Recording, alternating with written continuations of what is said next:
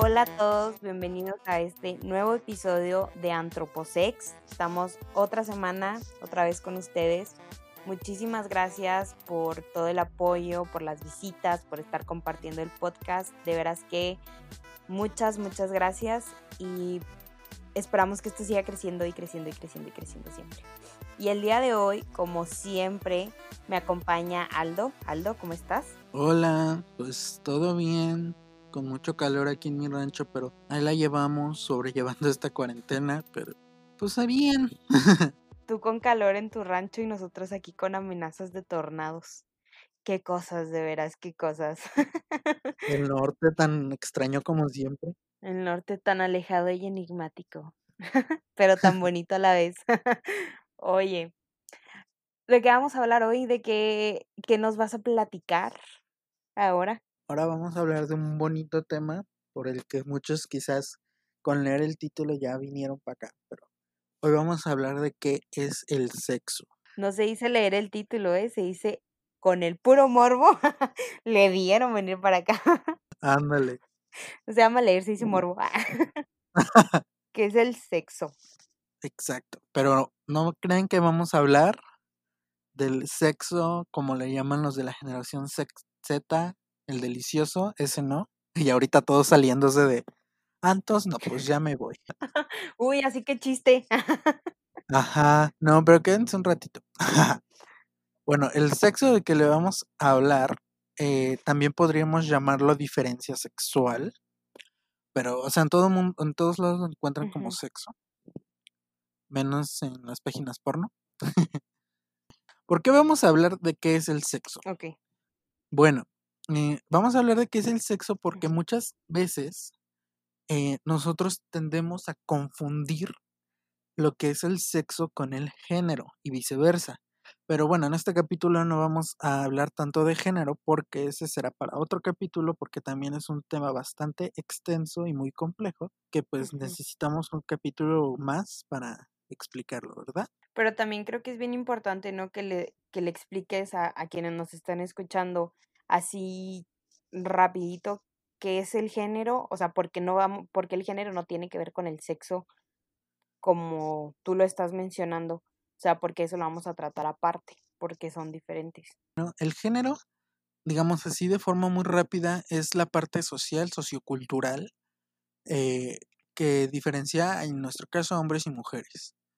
Eh, tiene que ver con jerarquías de poder y con este con un montón de digamos normas y roles que desempeñamos nosotros en la sociedad en que vivimos y qué tiene que diferenciar el sexo. Bueno el sexo también de forma muy eh, resumida ahorita la vamos a desarrollar es el conjunto de características biológicas que diferencian al macho de la hembra. Eh, en mi caso eh, yo tiendo a nombrar, cuando hablo de sexo, hablo de macho y hembra porque a mi sentir se entiende, entiende mejor, o sea, yo lo entiendo mejor.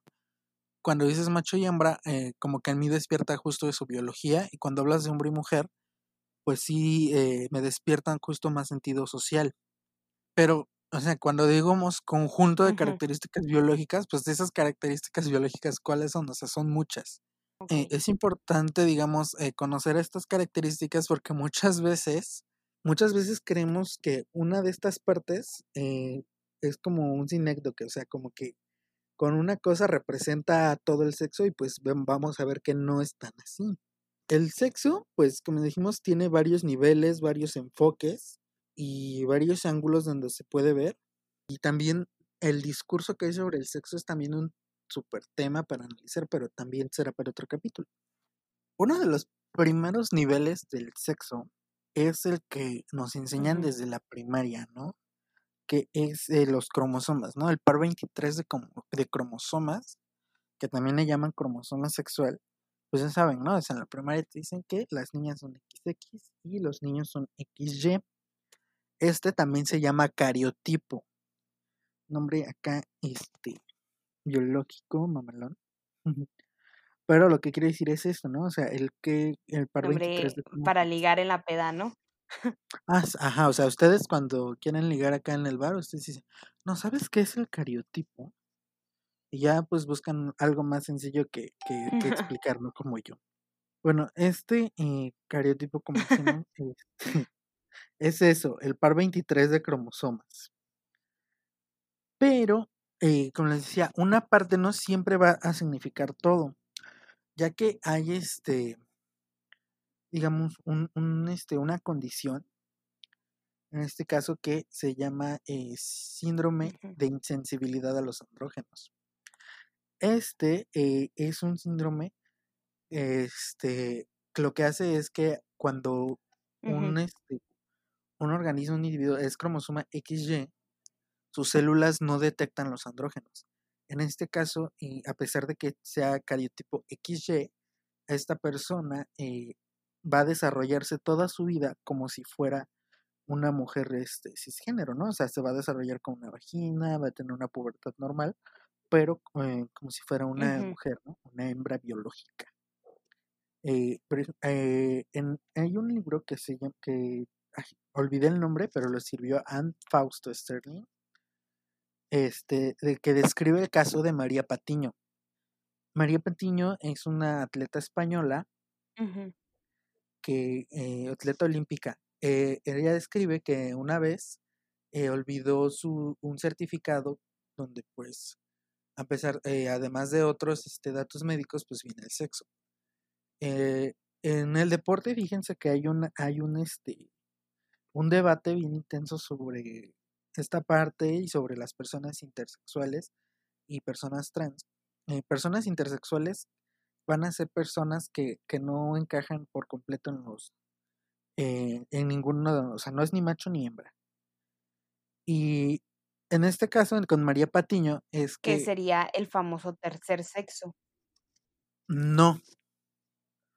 Lo que pasa es que, que digamos, eh, hay varias condiciones que causan intersexualidad que de hecho eh, son, ah, bueno, encontré una biografía que decían que era cuatro, condiciones diferentes y hay bibliografía que, que, dice que hay incluso más, ¿no? Entonces, este, cada una tiene como características muy particulares, por eso son intersexos. Digamos que en este caso ver, ver al sexo como, como un, este, un espectro de posibilidades donde el macho y la hembra son sus dos extremos. Y, o sea, volviendo al caso de María Patiño, es que a ella le practican una prueba eh, eh, para ver qué cromosomas tenía, ¿no? O sea, porque era como requisito en, en estas pruebas atléticas.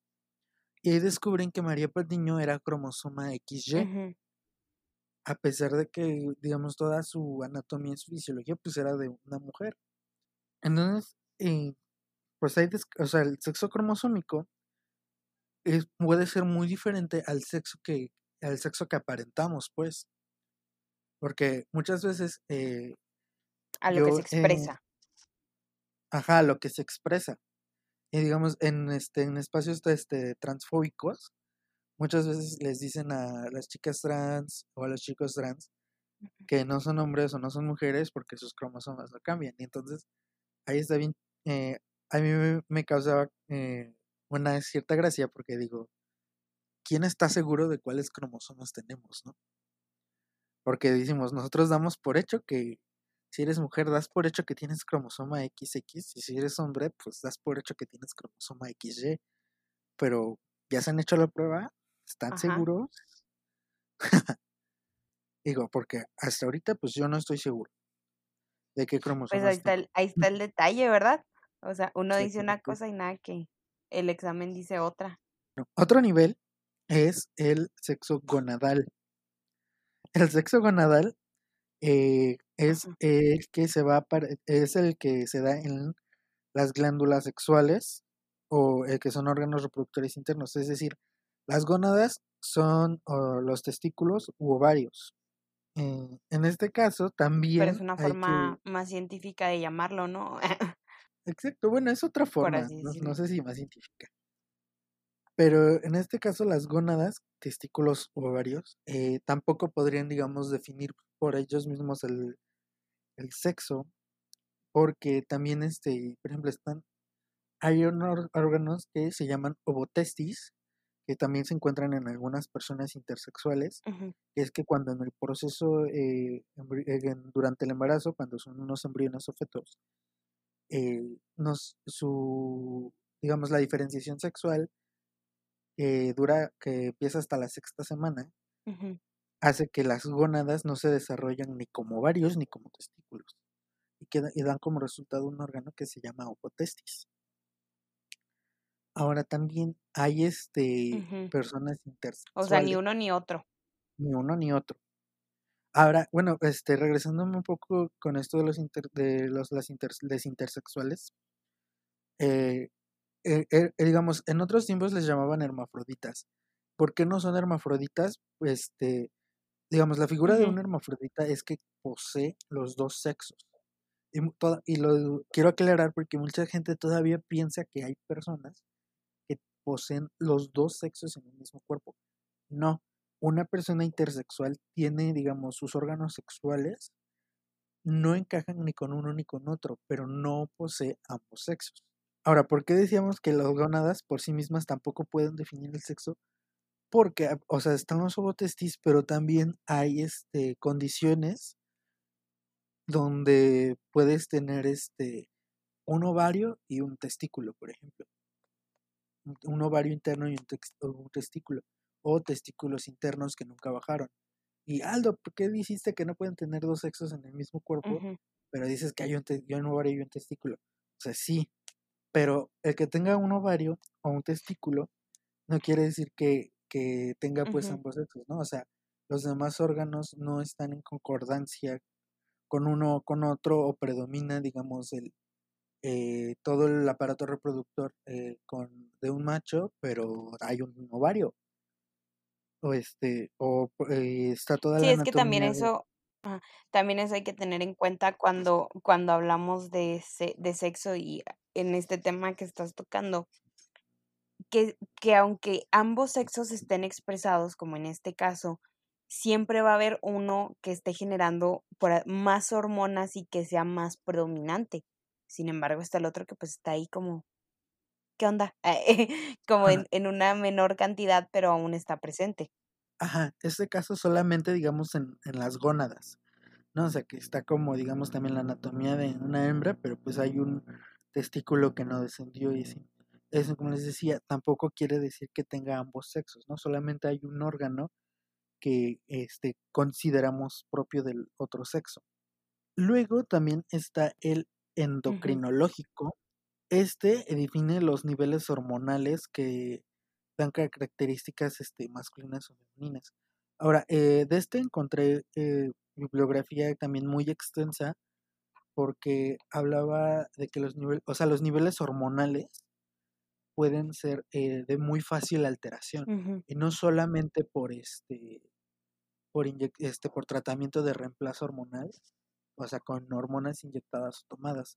Por ejemplo, en caso de, la, de las mujeres cis que hacen este eh, que practican alterofilia o físico-constructivismo, eh, digamos, ejercicios de, alto, de muy alto impacto, de generar mucha masa muscular, eh, también generan una, o sea, segregan una gran cantidad de testosterona. Y eso hace que muchas de las características morfológicas, lo que se expresa, también este, se vean, digamos, masculinizadas, ¿no? Aquí también lo podemos, digamos, eso se puede combinar con el sexo fenotípico, o también el sexo este morfológico, ¿no? O sea, lo que nosotros vemos. ahora, aquí para nosotros los antropólogos físicos este es este también importante porque es con este tipo de sexo, este nivel de sexo donde podemos, por ejemplo, inferir el sexo de, de, un esqueleto, porque hay este porque hay características este fenotípicas, o sea, lo que nosotros vemos, ya sea por fenotípicas no me refiero solamente a lo que se ve por fuera, ¿no? O sea, también este, los órganos y los huesos tienen unas diferencias eh, dependiendo si es macho o si es hembra. Volviendo a los huesos y un poco a lo que decía de las chicas que hacen mucho ejercicio, justo arriba del ojo, los que estén escuchando esto y no sean antropólogos físicos, si eres hombre, vas a notar que hay como una pequeña protuberancia que se llama el torus supraorbital, ya sé que se extrañito, digamos, justo arriba del ojo sobre la ceja debe haber una la o la partecita donde va la ceja. Ajá, justo donde va la ceja ahí, toquétense, van a encontrar una protuberancia, eh, del Y hueso. oye, me estoy toqueteando la frente aquí. Las chicas no van a encontrar nada. Para que no sean como Alex. O pueden encontrar, digamos, una muy pequeña, ¿no? Pero, o sea, los chavos la van a sentir luego, luego. Y la mandíbula de los hombres tiende a ser más, eh, tiende a ser cuadrada, muy cuadrada. Y el de las chicas, ¿no? El de las chicas es un ángulo muy abierto. Ahora, ¿por qué quise hacer esto? Porque en, eh, se ha visto que en chicas, ah, que les decía que hacen ejercicios así como muy de crear masa muscular, pueden desarrollar el torus, que esa protuberancia que les digo sobre la ceja, y también este, la mandíbula eh, tiende a ser más gruesa, o sea, los huesos también se vuelven más gruesos. Y eso crea que, eh, digamos, en el rostro, eh, una apariencia más este, masculina. Sí, fíjate lo que lo que estás, este, mencionando de la de la, mm, apariencia como más masculinizada y y más tosca del cuerpo, eso también se ve mucho, por ejemplo, fíjense cuando son las olimpiadas. Que es cuando uno puede ver como muchísimos atletas de muy alto rendimiento en diferentes disciplinas, como por lo mismo que son que son disciplinas que te están exigiendo mucho, eh, en la halterofilia, incluso algunas chicas en gimnasia tienden a tener facciones más toscas, por así decirlo, pero es justo por lo mismo. Y los hombres como que también se se reafirma más estas facciones más masculinas o estas cosas como menciona Aldo, que el torus, donde va la ceja, en la parte esta de la mandíbula, se ve aún más marcada que que en otras en otros hombres que tal vez nomás hagan ejercicio o o así. Sí, y bueno, como les decía, el eh, por sexo solamente vamos a ver factores biológicos. Pero bueno, es verdad que muchas veces, eh, nosotros tendemos a socializar, a culturalizar muchos de estos rasgos, ¿no? Eh, o sea, el sexo, a pesar de ser, digamos, eh, esta parte biológica, tiende muchas interpretaciones que son sociales y culturales. Eh, eh, digamos, eh, algunas autoras dirán que esto ya tiene que ver con el género, eh, otros no tanto, porque también se habla de un discurso social del sexo. Ahora, ¿a qué me estoy refiriendo? Porque digo, ya se empieza a sentir bien tenso. Eh, por ejemplo, se piensa muchas veces, eh que el hombre es como más musculoso y más fuerte. Como por naturaleza, ¿no?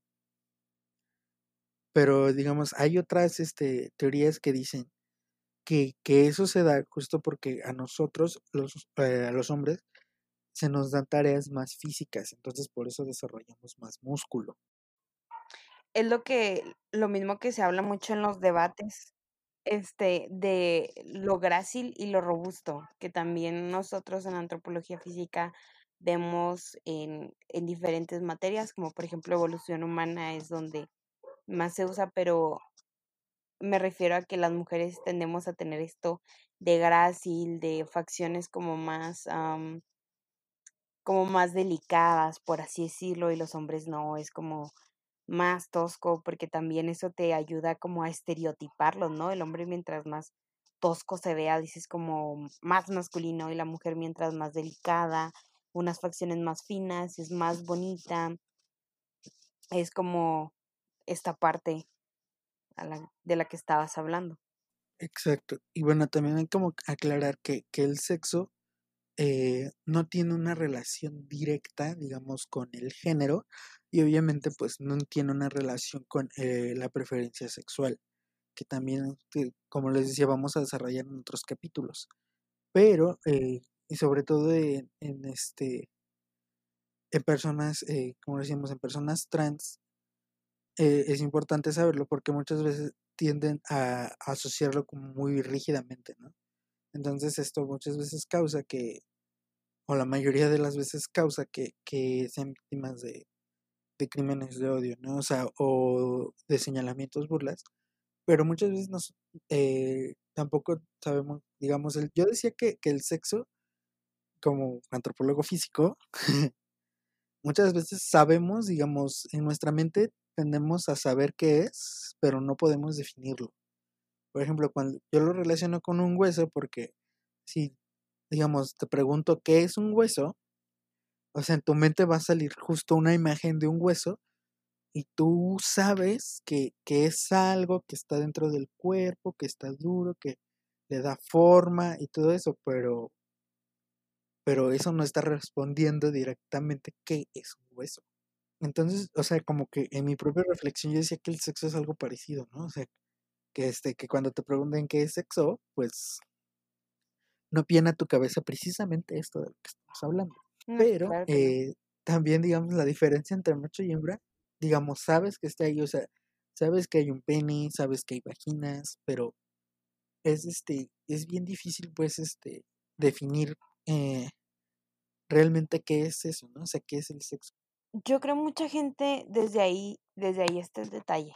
O sea, por, por lo mismo que ya habías mencionado eh, del discurso social cuando dijiste esto se está poniendo muy intenso, esto ya está más en la onda de, de la antropología.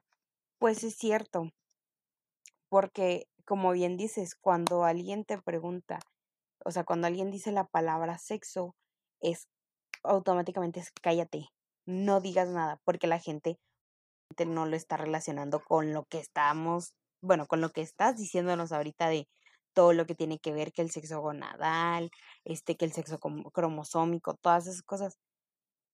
Tal vez sí no lo relacionan porque no se sabe que el sexo se puede expresar de tantas maneras y solamente se relaciona directamente con esta parte del acto coital, por así decirlo, no por llamarlo de por el sexo, porque luego ahí, no sé, no me quiero confundir a mí misma.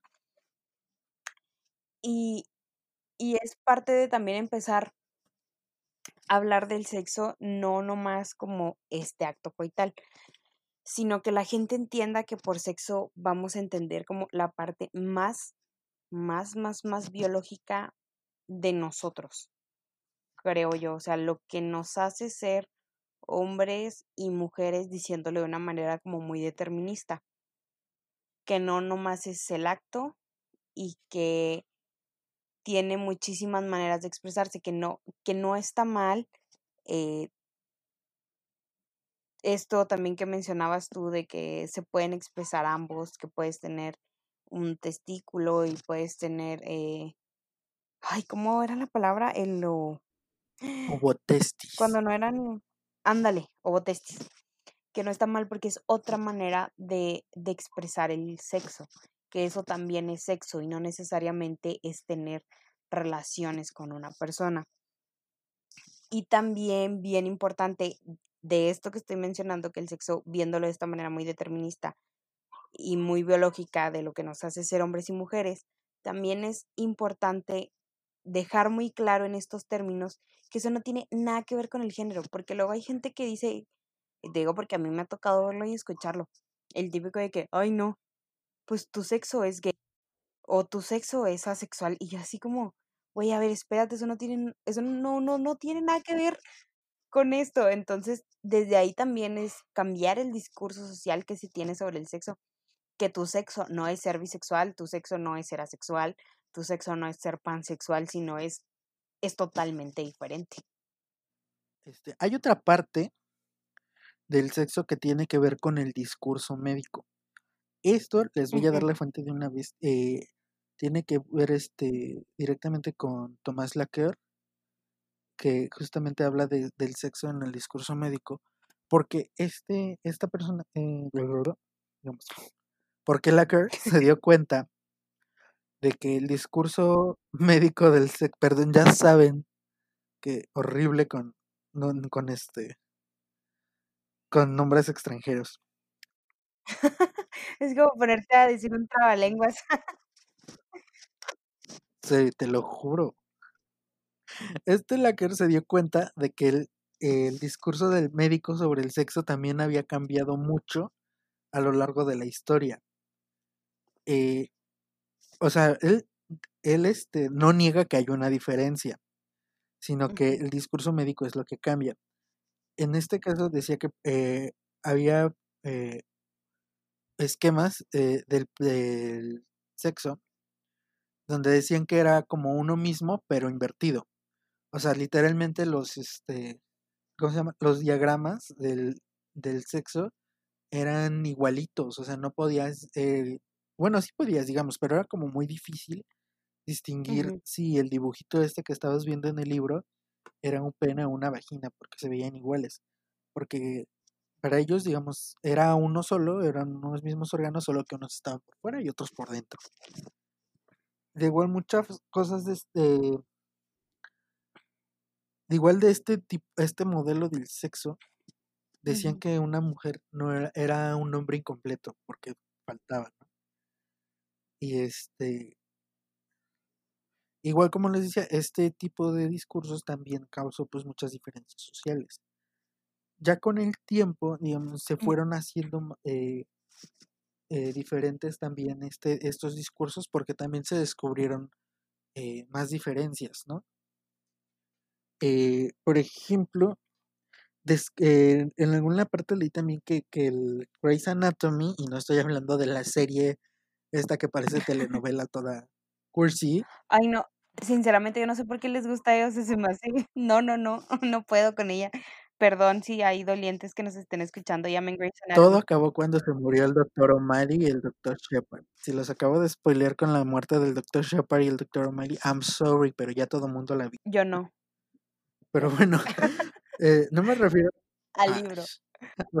Ajá, digo, no me refiero a, la novela esta, sino hay un libro de anatomía que era el Grey's Anatomy. Eh, justo leí en un lado que en las primeras ediciones, en ese libro no venía el clítoris. O sea, este libro de anatomía no señalaba el clítoris como parte de, del sexo femenino, ¿no? O sea, del sexo de hembra. No existía. Lo cual pues también es como bien impactante, ¿no? Porque es un libro de anatomía que está omitiendo una parte. Exacto. Y una parte muy importante. Importantísima. Otra parte también del sexo es que eh, el sexo tiene que estar ligado eh, a la reproducción, porque al final eh, las hormonas, los órganos, tienen que ver con nuestra posibilidad, o sea, nuestra capacidad o incapacidad de reproducirnos. Eh, esto también varió con el tiempo porque también antes se pensaba que, que eh, tanto la mujer como el hombre producían un semen, que este semen se combinaba en el interior de la mujer y así era como, como se tenía un bebé. Se pensaba que, que, que el placer era este, muy necesario para, para poder concebir, discurso peligrosísimo. Y por otro lado, pues este, pues ahora sabemos que que ese proceso fisiológico pues es, eh, digamos, paralelo o independiente de, este, del placer o no de eh, los dos órganos, eh, tanto en discurso, digamos, de la iglesia o morales, te dicen que tus órganos sexuales, o sea, pene, testículos y en las mujeres las vaginas, se deben usar exclusivamente para procrear. Sí, como lo hablamos en el episodio de introducción. Mm, ahorita que estás mencionando igual lo del discurso, hay algo de lo que me estoy acordando que a mí me llama mucho la atención cuando leo transcripciones eh, de entrevistas o, pues sí, de entrevistas, de charlas que, que se tiene con, que un investigador tiene con una persona y se toca el tema de, de los genitales, o sea, el, tema genital no se le llama pene, no se le llama vagina, no se le llaman senos, se le llaman sexo. Es, eh, y a mí se me viene a la mente leí un libro que se llama El Banco de los Sueños de John Duvignon, donde luego también hablaremos de ese tema, los sueños sexuales, eh, que a mí se me hacen muy fascinantes porque son muy comunes, pero nadie quiere hablar de ellos. Y en estos sueños una señora relataba que ella tenía sueños sexuales y ella decía, yo vi al hombre y el hombre sacó su sexo, entonces ella se refiere al pene, pero como la concepción, el discurso te dice que el pene se usa para el sexo, entonces eso no se llama pene, eso se llama sexo. O sea, bueno, ahorita que lo estás mencionando me recuerdo a esta parte de la transcripción de ese sueño muy particular porque cuando lo leí luego luego me saltó que no le llamara pene, sino que le llamara sexo, dije, bueno, o sea, tan, tan restringido está a únicamente ser un acto reproductivo que no le puedes llamar al cuerpo y a las partes del cuerpo por su nombre. Sí, este, en mi caso yo pienso que más, eh, muchas veces eh, lo que pasa es que se ve justo a los órganos, al pene en la vagina, como la totalidad del sexo. O sea que digamos, todo, todo lo que representa el sexo se limita al pene y a la vagina, ¿no? O sea que ese es el discurso que manejan. Como vimos, o sea, eh, no es solamente eso, ¿no? O sea, hay un montón de, características que tenemos en nuestro cuerpo que, que también tienen que ver con el sexo. Y yo también pienso que, que es importantísimo que, que, este, que conozcamos eh, esto porque eh, al final de cuentas es algo como una parte constitutiva de nuestro cuerpo que, que es básica, ¿no? O sea, que, que o sea, sí, eh, que tiene que ver tanto como cómo funcionamos, o sea, desde nuestra fisiología y este tanto en nuestra identidad, ¿no? Porque hay una identidad sexual, que eso también este, trataremos en otro capítulo, pero, o sea, tiene que ver tanto de cómo nos sentimos, como, tanto cómo funcionamos, la forma que tenemos. Y también, este, saber lo que ya mencionaba antes, que, que el sexo no nomás está reducido a este acto, o sea, que tenemos que ver que es más, que no tiene nada que ver con el género, que el sexo es algo muy biológico, como ya nos estuvo explicando Aldo, que el sexo son las partes del cuerpo. No, no, o sea, cada parte tiene un nombre y por algo la tiene. No hay que tampoco reducirlo como a la parte meramente reproductiva, porque no nomás es, o sea, sí es reproductivo, pero también nos ayuda a nosotros con nuestros propios procesos fisiológicos, ¿no? O sea, como por ejemplo en el caso de la mujer, este, que pues te llega la menstruación, es parte de todo eso que empiezas a producir tu sexo o tus cromosomas predominantes son los femeninos y empiezas a producir hormonas femeninas que te van a ayudar a que te llegue la menstruación, a que te desarrolles más. Todo está relacionado con un proceso que también es parte de nuestro cuerpo y lo tenemos que conocer, no nomás relacionarlo con con, como dijo Aldo, si te preguntan qué sexo, qué es lo primero que se te viene a la mente, pues es gente teniendo relaciones, pero no nomás es eso. O sea, eso es el acto sexual, esas son las relaciones sexuales, por algo se llaman relaciones. Pero, pues, en fin, creo que sí es un tema muy interesante y que también hay que cambiar desde el discurso social cómo se ve, cómo se piensa y cómo se habla del sexo.